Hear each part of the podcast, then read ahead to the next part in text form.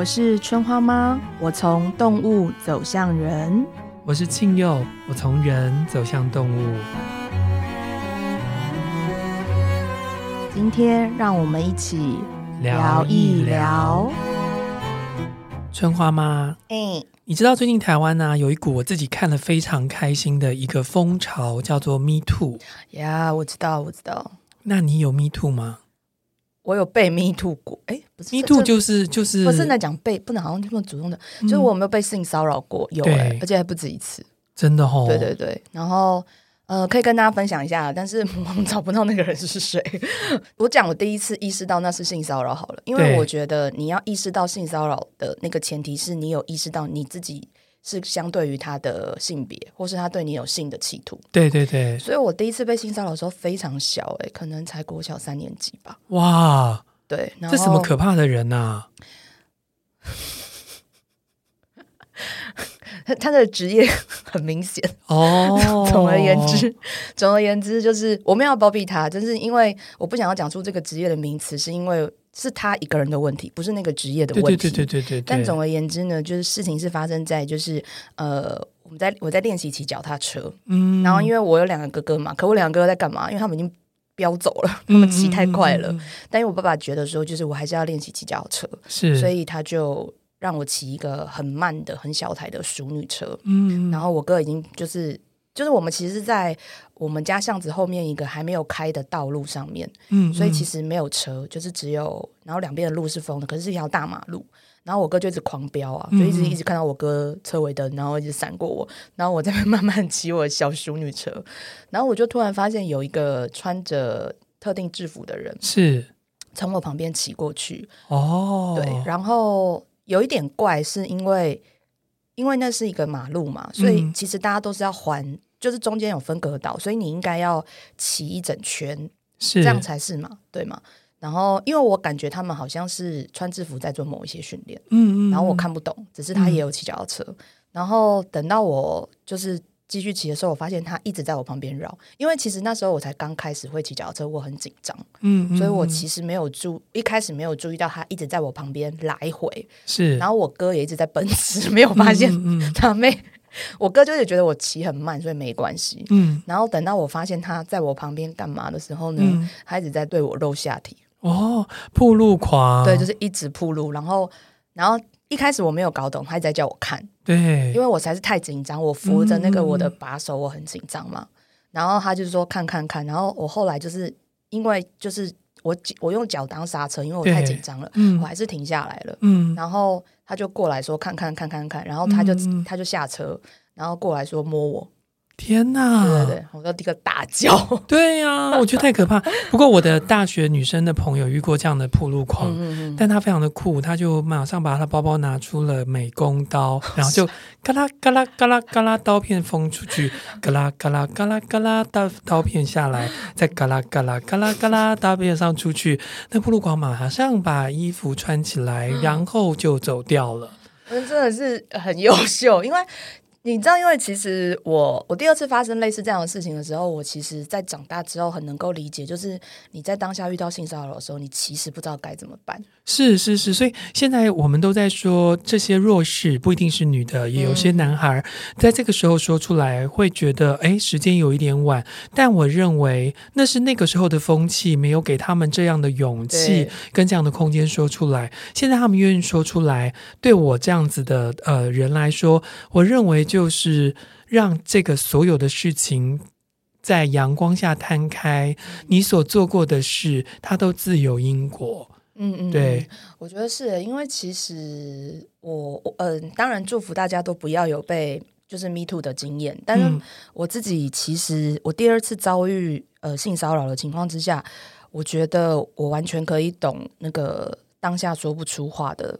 或者是其实没有办法有反应的那个过程，嗯、事情本身没有到多复杂，就只是因为我穿着短裤，然后我坐坐在书店前面的小那个那个就是双人椅上面，在等书店开，嗯嗯嗯，然后我一边在看我的书嘛，然后我在等书店开，想要走进去，然后因为我是穿短裤，然后其实我我其实没有觉得特别短，它就只是一般的，如果大家记得就国小国中的体育裤的那种，嗯嗯嗯嗯，然后我就突然意识到我旁边的人在摸我大腿。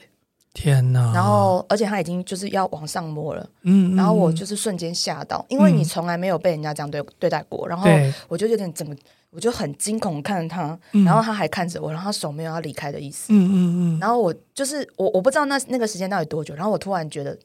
他有问题，嗯，我才大叫一声，然后站起来，然后他才立刻跑掉。嗯嗯嗯，对，所以我觉得就是，我觉得这跟性别无关，就是我们从来没有被人家这么唐突的对待过。是因为很多这个性骚扰的人说，哎，我只是这个太靠近你啦，或是我只是想要呃抱抱你啊，嗯，可是忘记了一件事情，就是当你要去靠近别人的时候，你的界限。不应该侵犯别人的界限，对，不要把你的界限当成别人的界限，对，这是我想要告诉大家的。嗯，可是我们常常在教育的过程中，嗯，发现男性的教育跟女性教育不太一样。嗯，比如说，如果你在捷运上看过某些男孩坐车，嗯，坐下来的时候是把两个膝盖大大的张开，开，然后让旁边的人不得不只好把腿合起来。对，我就在想说，这些人是髋关节坏掉了吗？为什么要把腿张这么开？对对。但相对的，很多女孩被教育是必须要把腿夹得很紧。嗯。那这个我也觉得说，哎，该你的权益你没有顾到。嗯。就我也对这件事情我也觉得愤愤不平。嗯。所以我觉得界限这件事情是我们今天可以来聊一下的，嗯。因为我觉得，呃，我自己好像是一个界限很清楚的人。我大概知道，比如说这个界限有有有形的界限跟无形的界限。嗯嗯嗯。比如说，如果有人在坐公车或坐捷运的时候，把他的胯打开到会靠近我这边的领空的话，嗯，我这样的人是不客气的会去把我的腿粘上去，因为我不在意你的腿粘到我的腿，哦，我也不觉得我少了一块肉，这就是我的界限。哦。可是如果在人际关系的界限上面，你踩到了我的线的话，我会直接的告诉你。举例来说。哦我有朋友，然后到了我家，然后就问我说：“为什么有人在你家都不敢进你的房间？”我说：“谁在我家会进我房间？”他说：“他会。”他的朋友在他家会直接打开门，然后就走进他房间，说：“我要看一下。嗯”我说：“那时候你没有阻止吗？”嗯、他说：“人家都开门了，我能怎么阻止？”嗯、我说：“如果是我的话，我就会跟他说：‘你有被邀请吗？嗯、你凭什么走进我房间？’嗯、那大概就是我是这种，就你知道气场太大的人，所以好像没有人敢在我面前做出越矩的事，或者有人越矩了，我就会问为什么。哦、举例来说，我出上一本书《中日子人》的时候，嗯、就有某媒体。就说他必须要去拍我们在田里面耕作，哦、才让我相才会让他相信真的我写出这个书。然后我就请行销回他们说，没关系，你相不相信是你的事，嗯嗯嗯、但我没有需要借由你的媒体宣传我的书。哦哦，我觉得真听你说的时候，我跟你真的很不同哎、欸，就是我在各个层面上都不太喜欢人家主动碰到我的身体。对，就是在公。就是公领域，公领域就是你说捷运啊那什么巴拉巴拉的，我也不太行。嗯，就是我是属于喜欢站在旁边的人。嗯、我这一点好像有点动物哎、欸，就是我觉得我对别人的味道很敏感，所以别人的味道如果靠我太近。我很容易不舒服。没有，我在本质上可能跟你是一样的，嗯、但是我好像有一面很张牙舞爪是，是如果你想要用你的游戏规则来玩我，那么不好意思，我会用你的游戏规则把你玩回去。哦，我我这个哦，那我觉得我在那边比较怯懦。我通常如果遇到别人如果靠我太近，或者是太怎么样的话，但还是因为童年阴影，反正我下意识的就是离开了。嗯，嗯嗯，对，我不太会。就是完全不想要跟人产生交集，所以我我懂我懂我就不太会说。然后房间那一件事情，我我的门槛跟你有一点是起头式的不同，是嗯嗯呃，我不信任的人不可以来我家。嗯，呃，嗯、所以如果来我家，你想要去哪里，我 我都没关系，因为因为我家已经被我猫搞得都没有隐私的。嗯嗯嗯，对啊，我不要给别人困扰就好了。没有，我的状况是会要来我家都是我喜欢的朋友。对，但我房间真的太乱了，我实在是不好意思打开门。我去过，我去过，其 实还好啦。还对，但是我觉得。我觉得私领域这件事情，就是你朋友那个困扰，其实是，其实我听过蛮多人都有这样的困扰啊，是吗？你知道，因为我觉得这个的养成取决于我们的妈妈。嗯，什么意思？真的，我真的问过，因为我有把这个东西就是串联在一起想过。对，为什么我们的房间门被打开的时候，我们没有办法 say no？因为我妈打开我们房间门的时候，我们来不及 say no。我的妈呀！我们到现在第二十四集跟第一集谈的事情是一样的，真的，因为你知道这差很多。我们家会敲门的是我爸，不会是我妈。你知道那个东西就叫性别。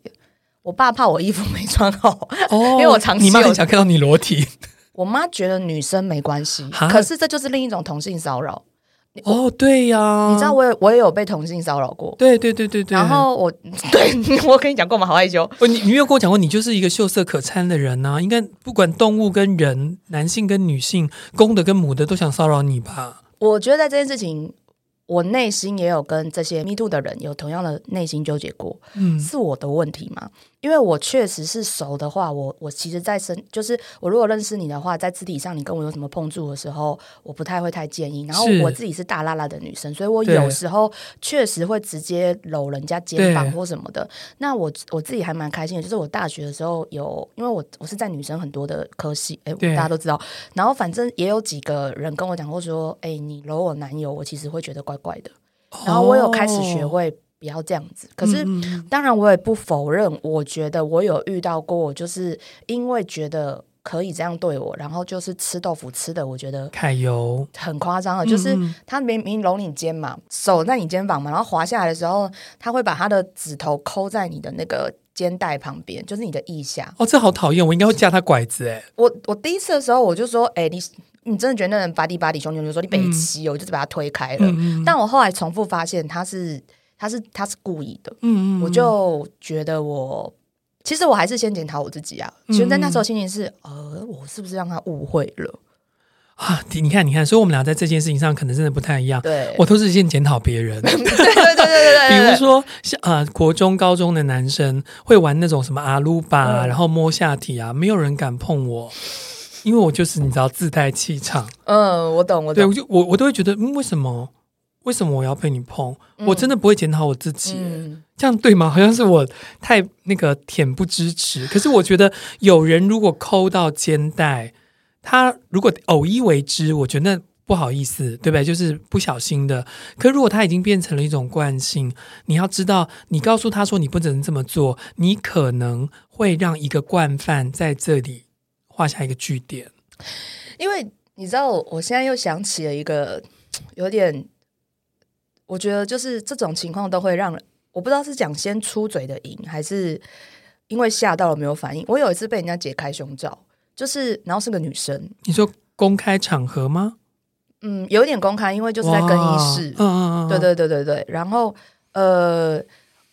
你知道我内心又觉得 先检讨，因为我只先穿着胸罩在那里面走来走去，因为我在找衣服。嗯嗯。然后我我平常衣服都固定放那边。对。我不知道这是不是一个寂寞，但 anyway 我的衣服都放那边，所以我想说，我就已经在那件衣服，我就走去那个衣架，然后在那个衣架面前，衣服脱掉，甚至胸罩，对，下面还穿着，然后我就要拿件衣服，然后发现哎，这不是我的。嗯。然后我就想说谁？然后因为那时候没有人，嗯嗯，所以我就想，我就没有直接穿衣服，我就在找说啊，可能是因为同款，然后人家放错了。结果就有另一个女生走进来嘛，然后他就说你在干嘛？我就说我在找衣服，嗯，然后他就说，哎，你你胸罩要换哦，因为其实配那件衣服要有另一件内衣。我说 OK，我知道，但是我现在在找我的衣服，然后他就直接走过来说，那我帮你，然后就把我胸罩就从后面解开了。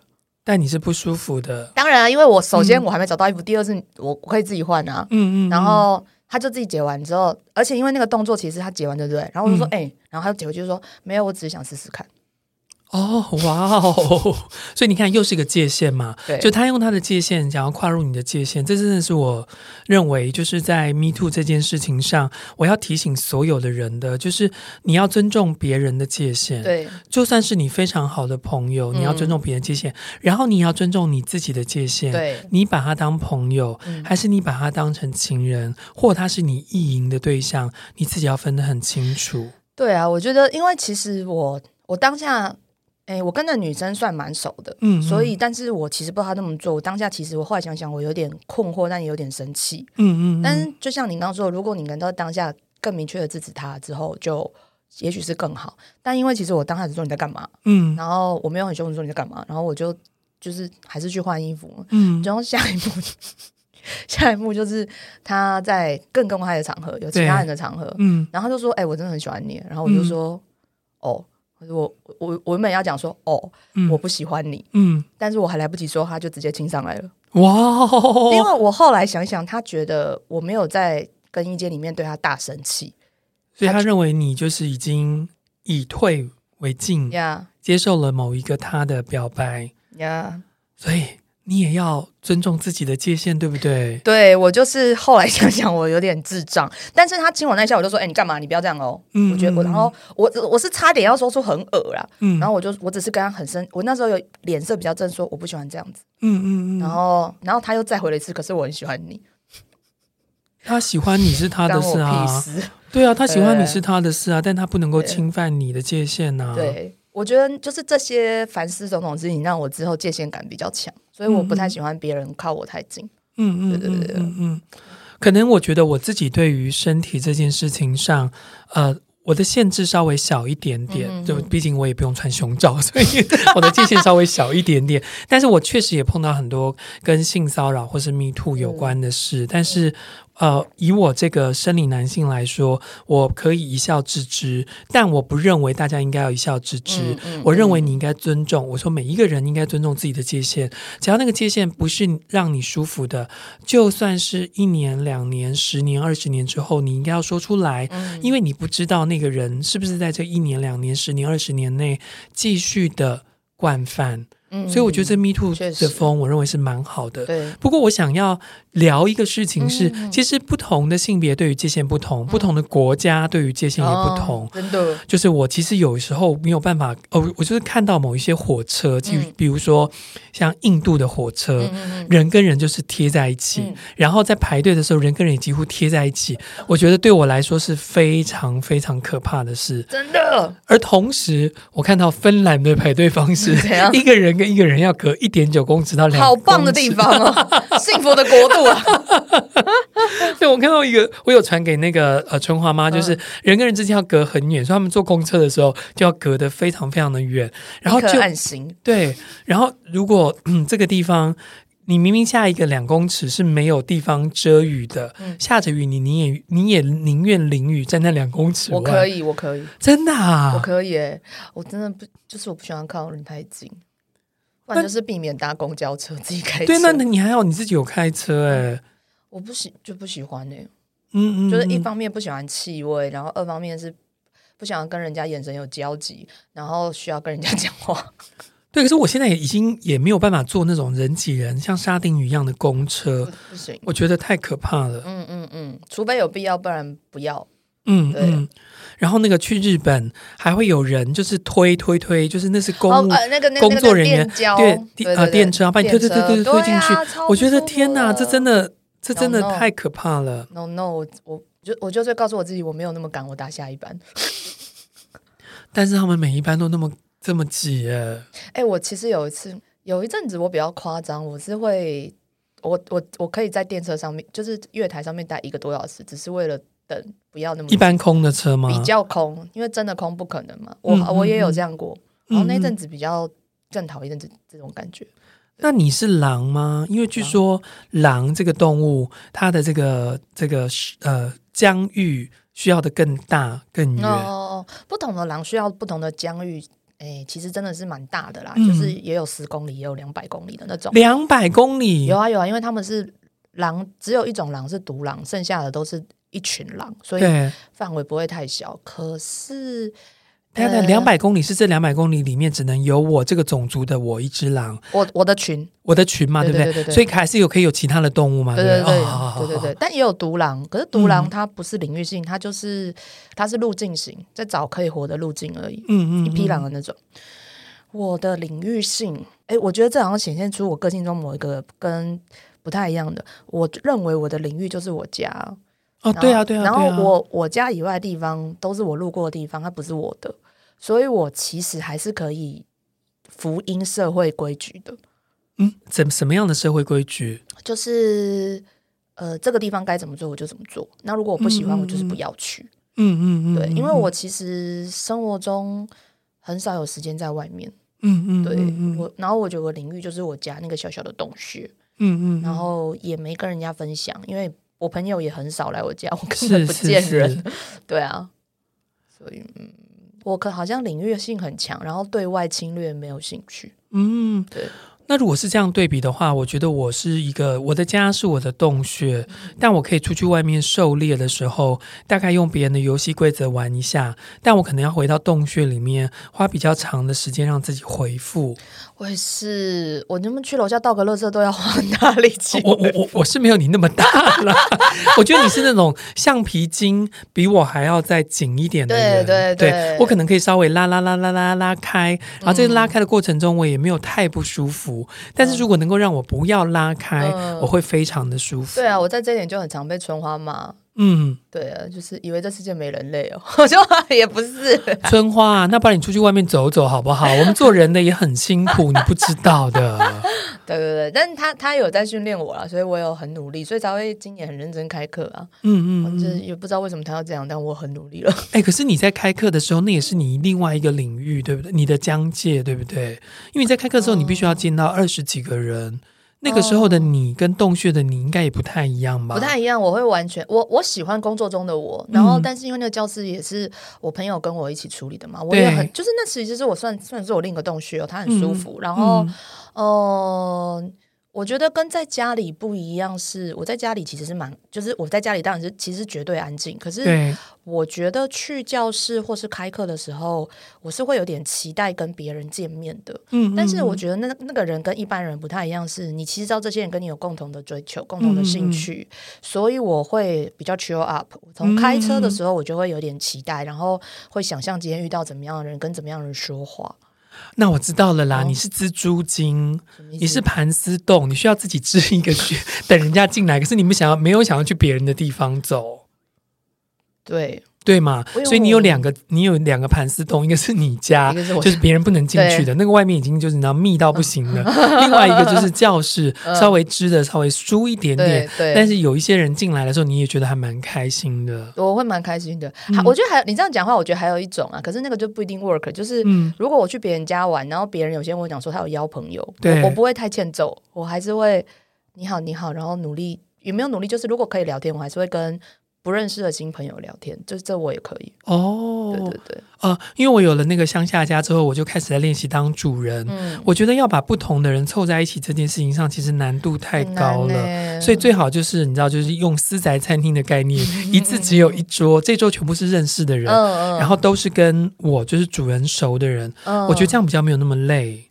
对我，我就是偶尔想要当主人，然后我觉得常常弄巧成拙，因为我觉得我之前有一个很很北烂的概念，就是我想要把我喜欢的人都放在一起，可他们可能彼此不认识，或彼此不喜欢，不至于，还好还好，但是就是其实有点难聊，我就觉得我有点智障。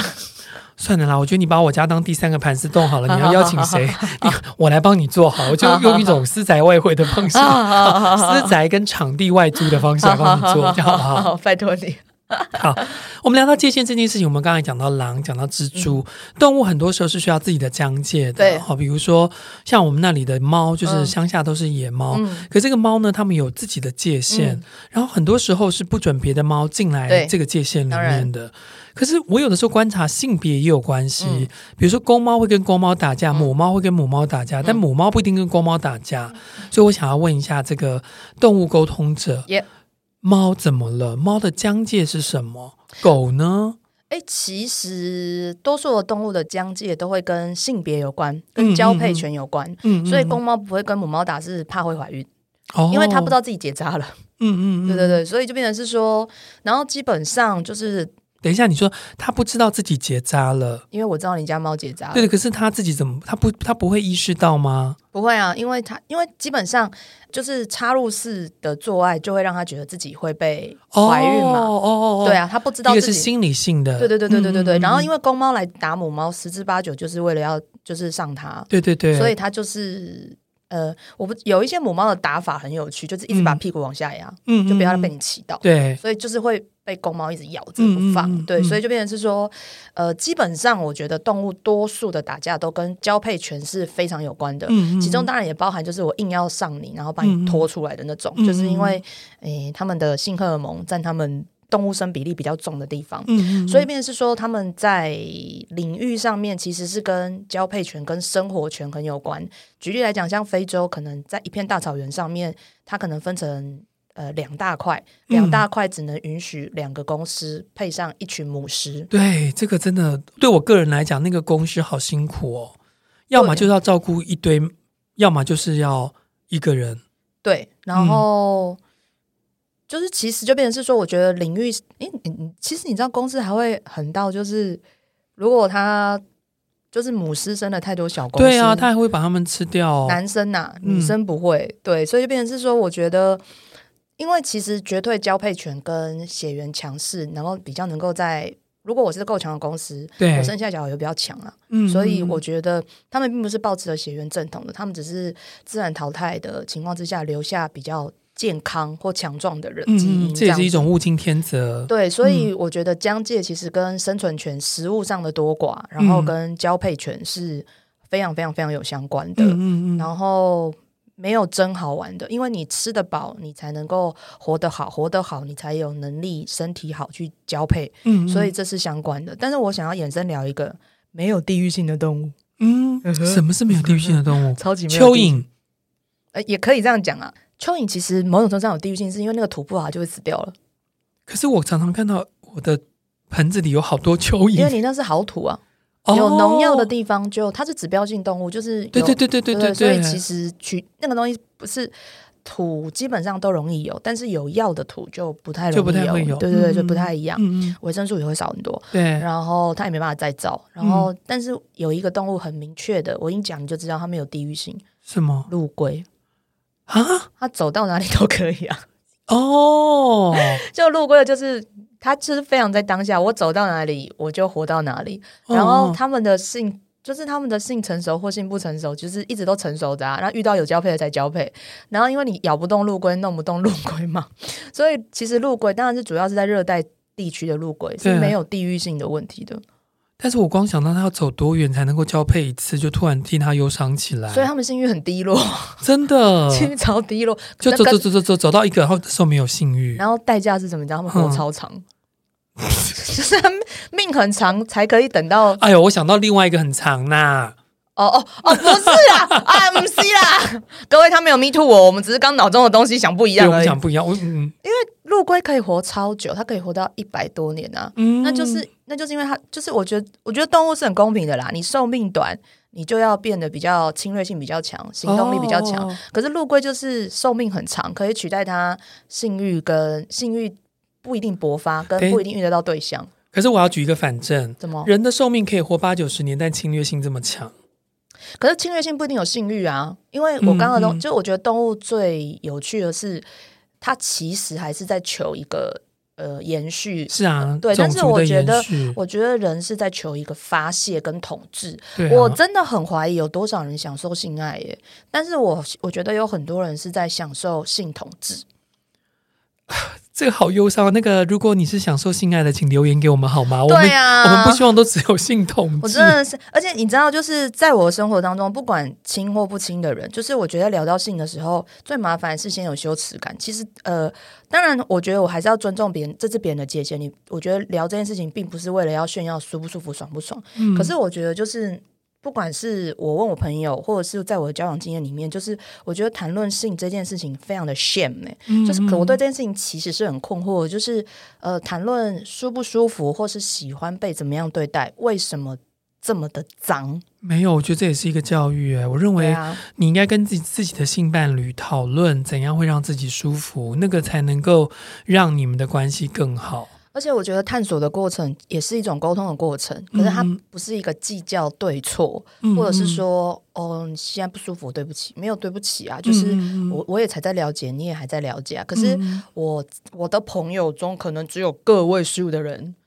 个位数，然后已经去一个两个。等一下，我要举一个反证，因为你的朋友已经是个位数，然后你的朋友里面能够聊性的不是更个位数吗？这个是一个大范围跟小范围的问题啊。我以前有朋友的时候，哦，对对，因为我我我没有很我我觉得我还蛮妙的是，我还嗯有些时候就是有机缘可以跟人家聊到性这件事情，嗯嗯，但是我真的觉得我从小到大在这件事情。我从来很，我真的很少很少有机会跟别人谈论到舒不舒服，欸，嗯，就是你是聊不到这里的，然后你会先被很巨大的羞耻感，或者说你干嘛啊？你这样问很怎样怎样？那当然我就不聊啊，因为也不是我先开始的，只是你问我就顺便回你而已。然后我觉得，而且因为其实确实我的性别。边际比较比较弱，嗯、所以我确实有一段时期会有不同的男生朋友问我说：“哎、欸，我真的想要问你一下，你们女生到底怎么回事？”嗯嗯。嗯，可是你知道，就是我我很少听到可以延续对谈的。嗯嗯嗯。就是因为我自己跟我男生朋友讲说：“你整天问爽不爽，这个很麻烦呢、欸。”嗯嗯。就是爽不爽？哎、欸，到底要回答你哪一种爽，你才会懂你做的是对的？那我说，你重点还是要回去问你的另一半嘛，不管他是男的还是女的，就是你得问他，他觉得舒服的点是什么。可是你知道，如果很直男心态或是很雄性心态，你就会说我很怕他不爽。其实我听到很难过，我知道你还是有在为对方好，可是你你只想的就是我有没有得分呢？我。如果也很平心而论，我没有认为他有在想对方好不好，他只希望自己没有失分。对，可是这个就是我觉得很，你知道，就是这对我来讲，就就是直男性的人很难聊。嗯、他不一定真的是男生，但是就 anyway，就这种直男，这种很熊的人，真的很难聊。但女生的另一个困境是你，他说他不知道怎么。感觉或是表达他舒不舒服，嗯，然后他会这种已经是一个很困扰，所以他不知道做了任何反应，不知道该做什么样适当的反应来服务对方或是表达自己。嗯、然后另一种就是从头到尾都在服务对方，嗯、然后就是一直很啊，然后我就说哦，那你很快乐吗？他就说没有，我只是就是觉得我们必须要演一个高潮，嗯，对啊，然后我就我说那还好吗？嗯、他就说。就就这样，然后你知道我很多时候的对谈都得到就这样，然后我就想说，那我我到底要陪聊什么？我也不知道啊。我觉得这个我们很值得再来开一集谈性高潮，但是我想要拉回来刚刚讲的动物，因为我有一个一直有一个很大的疑问就是。家里的动物除了狗啊、猫啊之外，我们可能会有一些老鼠啊、蟑螂啊，嗯，它们有地域性吗？有啊，有啊，有啊，就是诶、欸，可是我觉得你家跟我家的情况差太多，因为你家真的是往外边际很辽阔。我说室内的话，室内的话，像我们家就是，首先我的猫啊，其实猫也是会一个时期换环境的，对，所以其实猫咪，诶，猫咪其实分低、中、高，低、中、高就是喜欢在地面活动的，跟在中间高度的，跟在高比较高的空间，那高的空间一定是超过你的头顶，它能。能够比较全面的看到你家的状况。那在我们家的状况，其实是地面猫跟中间高度的猫咪，其实会一直换他们喜欢的位置。没有，我在问的是蟑螂跟老鼠。对，那这个为什么会换呢？嗯、取决于蟑螂跟老鼠有没有出现，还有蜘蛛。哦，是哦，对对对对，因为看谁比较喜欢追嘛。哦，所以他们在狩猎。对对对对对对对对。哦，所以像地面猫其实就是专攻蟑螂嘛，然后像高空猫就是专攻蜘蛛跟壁虎嘛。那如果我们家有一个 A 家族的蟑螂，那 B 家族蟑螂还会进来吗？诶、欸，会哦，只是他们的渠道不同，一个就从厕所，一个可能从琉璃台。哦，就是不影响，因为有食物本身还是吸引人的环境嘛，哪个环境好嘛，嗯、然后大家会趋于往厨房走，嗯，因为食物味道最多，对，食物多，嗯、了解了解。嗯、好啊，那最后我们还是要谈一下从界限来谈耀伦的家族哈。我想呃，因为我们刚刚讲每个人的界限都不一样，嗯、那请问这个四大家族的界限会是应该都是不一样的吧？对对对，我觉得雷鸟应该无限宽广吧？No。没有吗？No，嗯，其实我觉得最明确的就是你刚刚真的示范的极好，我觉得最明确的就是海龟，嗯、海龟。而且因为我觉得海龟的界限的好处在于，它跟世界的共识是比较一致的啊，嗯、所以其实大家会比较懂你为什么要这样，所以比较不会侵犯到你。就是海龟的界限是很清楚的，对对对，嗯、因为其实像你刚刚举的那个脚张开，其实就是很没礼貌，嗯，所以你这样那种合起来，嗯，就是大家不会觉得你过分，对，所以我觉得这是海龟家族在界限上面的特质，是很有社会共识。OK，对，okay 然后我觉得青蛙家族的界限不一定很明白，是因为我觉得青蛙家族有时候他的界限会因为他跟这人的情感取向比较接近，他会放弃自己的原则。哦，所以我觉得熟人性侵比较容易发生在青蛙家族。天哪，青蛙家族的朋友，我们看向我们的制作人，对啊，要小心熟人对你们上下其手哦，因为你们会先花时间在理解说感情是什么，然后才会去思考说我被怎么对待了。嗯嗯，对，所以我觉得青蛙家族的界限比较模糊一点点，但不是没有。嗯嗯，因为不亲的人碰不到他。嗯嗯，所以就是这是另一种风景啊，但是还是希望大家小心一点这样子。嗯，然后我觉得雷鸟家族的界限，雷鸟家族的界限有时候有点虚，他会讲得很明白。对，但你会发现很多人都可以越过那条界。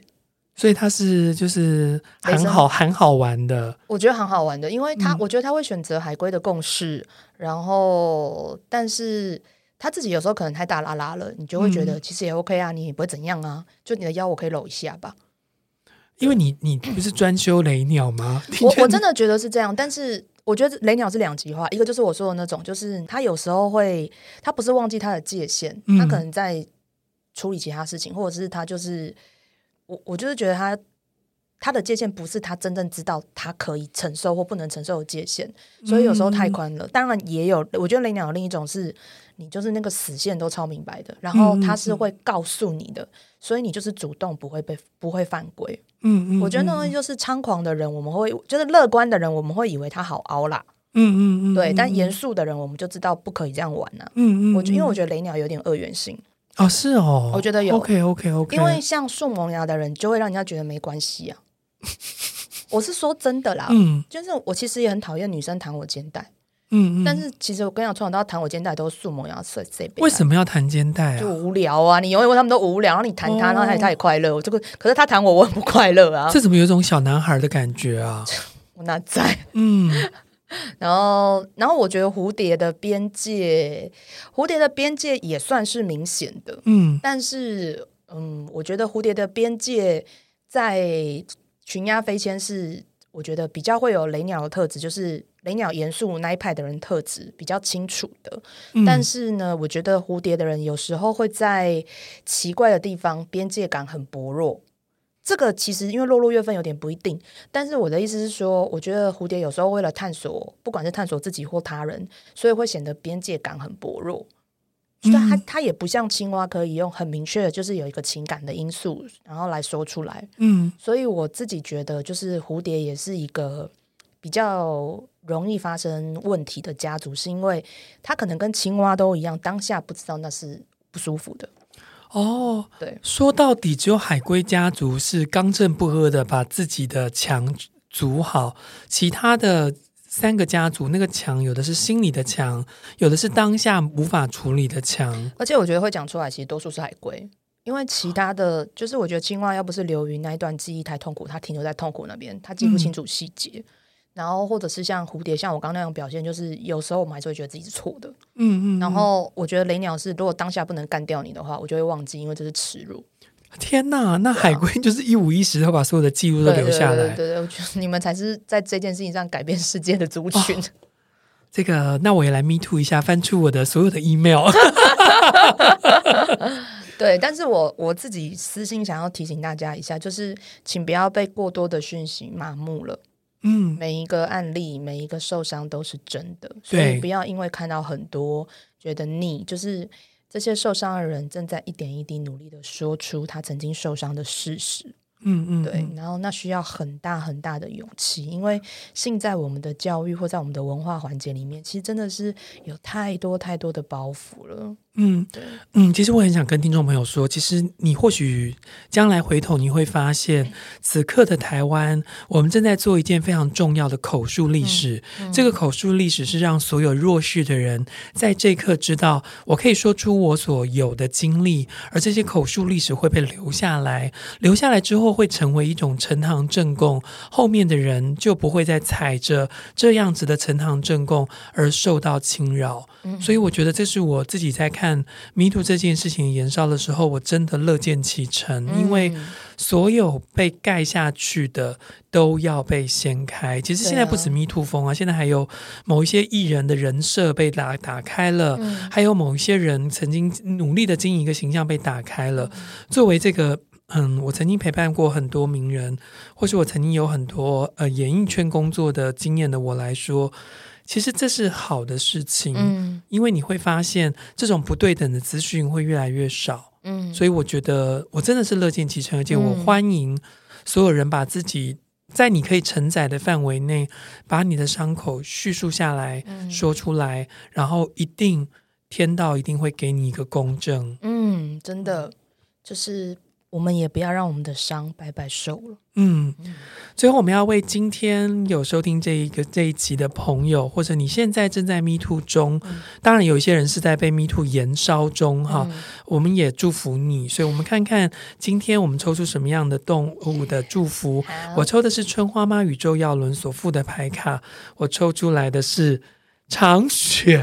驼鹿哇，很威耶，很威。然后呢，我真的很威，我必须要说为什么呢？因为我抽到的是休眠进化，然后二月四号第三百二十一天。那今天是日日耀轮的分享哦。日日耀轮说，旺盛的生育力也是梅花鹿富裕成功的要件。你知道自己的身体是可以为你所用的吗？以帮助你在这个世界上活得更好吧。所以是我们用我们的身体，是为了让我们活得更好。那这件事情碰上驼鹿是在告诉你什么呢？驼鹿啊，长雪之月有两个很重要的讯息，一个是整合内外部的资讯，第二是解决你生命中深层的误解。就是可能你也跟我一样，在听我前面分享的时候，你也是一个曾经在受挫的事情的上面先检讨自己的人。当我们内省过之后呢，我们要拿出我们真正的力量，而不是成为在原地鞭打自己的人。谢谢你，谢谢你。